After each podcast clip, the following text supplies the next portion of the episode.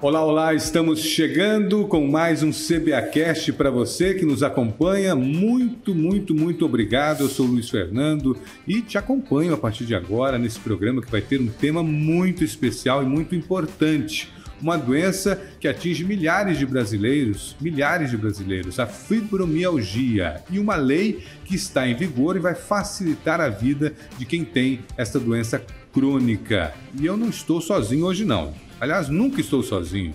Estou sempre muito bem acompanhado por Laura Meirelles. Tudo bem, Laura? Tudo bem, Luiz. Muito obrigada, né? Nós estamos aqui hoje iniciando mais um CBAcast para falar sobre a fibromialgia, uma condição, né? Uma condição crônica de brasileiros que tem, que causa muitas dores, né? E é claro, nós estamos falando de saúde. Vale ressaltar que nós ainda estamos em pandemia e por isso todas as normas de biossegurança estão sendo tratadas, estão sendo seguidas aqui no CBAcast. Por isso, nós estamos testados negativos, estamos vacinados e, é claro, também nós estamos protegidos por esse acrílico. Nunca aquele negócio de falar assim, ah, eu tô vacinado, nunca né, foi tão bom, né?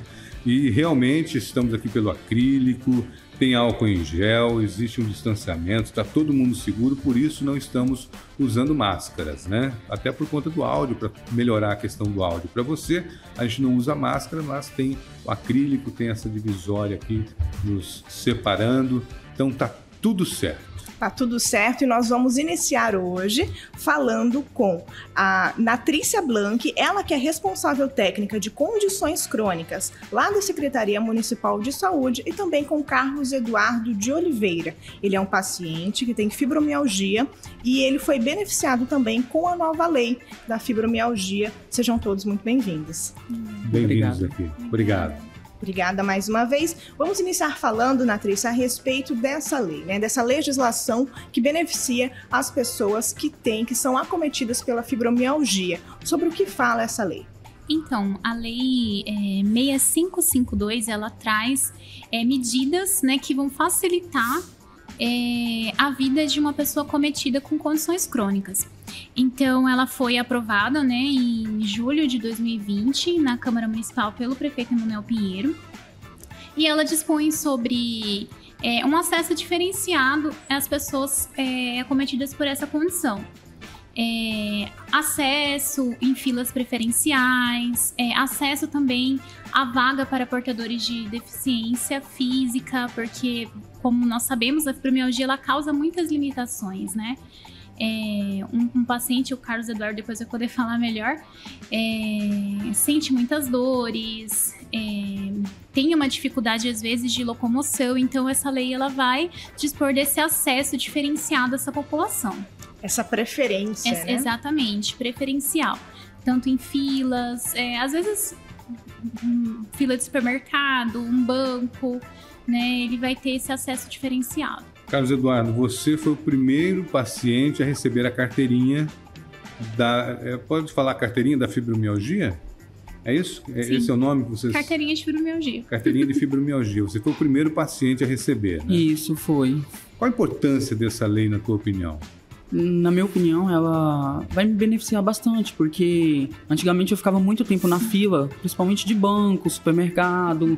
É, às vezes eu queria pagar uma conta e ficava ali na fila, e a, a, principalmente, né?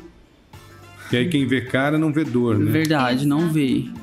A pessoa, as, as, pessoas olham assim, nossa, tão novo, mas o que, que você tem, né? Sempre questiona na fila. Por que, que você tá aqui agora na, na fila preferencial, né? As pessoas sempre questiona isso, porque... É um pré-julgamento. Sim, porque... Chega dando pito. Tira vergonha, menino. Sai isso. daqui. Isso. Vê, vê a gente assim, novo, né?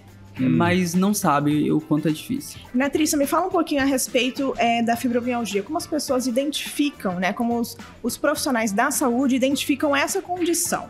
Então, a fibromialgia é uma condição crônica, como nós falamos, né? É uma condição que perdura por mais de três meses, sendo classificada dessa forma.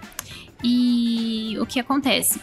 O, paciente, né, acometido por essa condição, geralmente apresenta muitas dores, é, apresenta uma dificuldade com relação ao sono, não consegue dormir, ou o sono não é reparador. Né? Ele deita para dormir e continua acordando cansado. Pode vir associado também a, a sintomas é, de sofrimento psíquico, né, como depressão e ansiedade. E então, assim, como ela vem com manifestações clínicas, é, ela é uma síndrome de diagnóstico clínico. Muitas vezes não vai aparecer em exames, né? Então, os profissionais de saúde eles precisam se ater principalmente à anamnese, né? Uma anamnese bem feita, escutar as queixas do, do, do usuário, do paciente. É, com atenção, né, verificar essa questão de quanto tempo ele está sentindo dor, se já procurou outros médicos.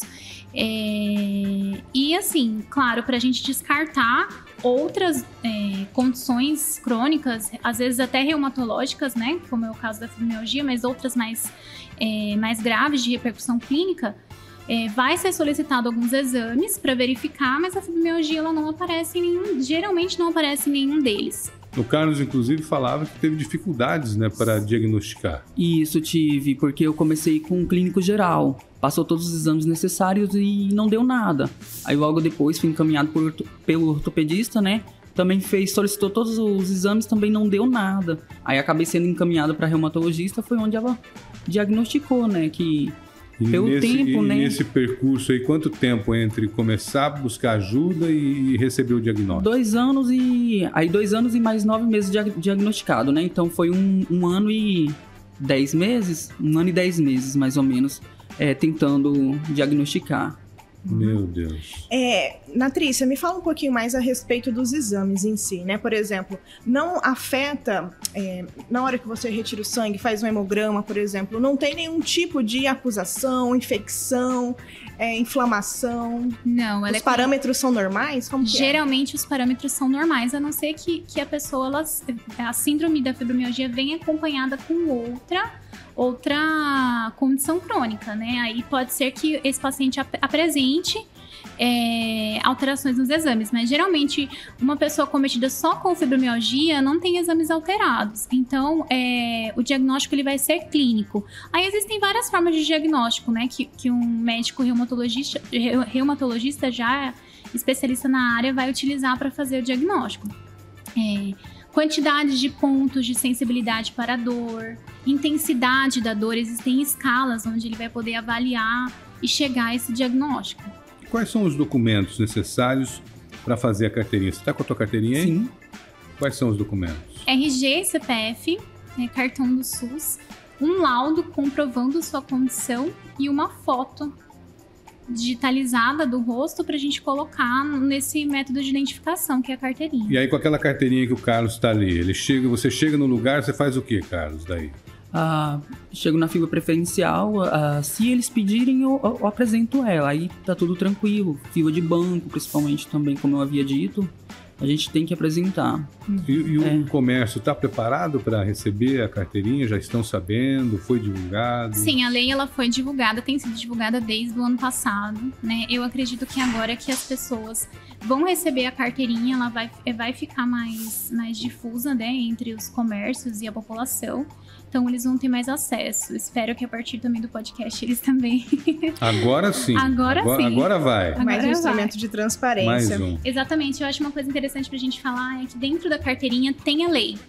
Então, caso alguém questione, ele pode, por exemplo, abrir a carteirinha dele, Carlos Eduardo, e mostrar, ó, a lei é assim, ela dispõe sobre essas medidas, então já, já tem um acesso ali na mão. Para as pessoas que já são diagnosticadas com fibromialgia e querem também dispor deste, dessa condição, né, de ter a carteirinha, me diga onde ela deve ir para requerer, fazer o requerimento dessa carteirinha. Então, como a gente ainda está com medidas, né, com relação à Covid, é, de precaução mesmo, é, nós estamos fazendo atendimento via e-mail, que é o fibrocuiabá.gmail.com. Depois a gente pode disponibilizar para vocês. E esse paciente vai encaminhar digitalizado a documentação. Depois de encaminhado, tem o um prazo de 15 a 30 dias. A gente entra em contato para que ele possa fazer a retirada da carteirinha lá na Secretaria Municipal de Saúde, né? fibrocuiabá.gmail.com. Isso. Tem um telefone também. Tem né? um telefone também que é o 99992224865. Isso, exatamente. Esse telefone tem o WhatsApp, a pessoa pode encaminhar as dúvidas que a gente vai responder. E Carlos, o que você tem para dizer para as pessoas que sofrem com fibromialgia é, e ainda não possuem essa carteirinha, né? Porque ela abre portas para as pessoas terem uma melhor condição de vida, né? Para as pessoas serem mais passarem por esses percursos mais traumatizantes, como fila de mercado e banco, por exemplo, Sim. que toma muito tempo da gente, Uhum. de uma maneira mais tranquila. Sim, é, eu aconselho ela, né, a tá procurando, né, enviar toda a documentação necessária. É, só ressaltando também que com ela a gente consegue a gratuidade no passe de ônibus para estar andando para quem necessita, né? Eu mesmo já consegui, então já tô com a minha carteirinha de ônibus gratuita aqui em Cuiabá.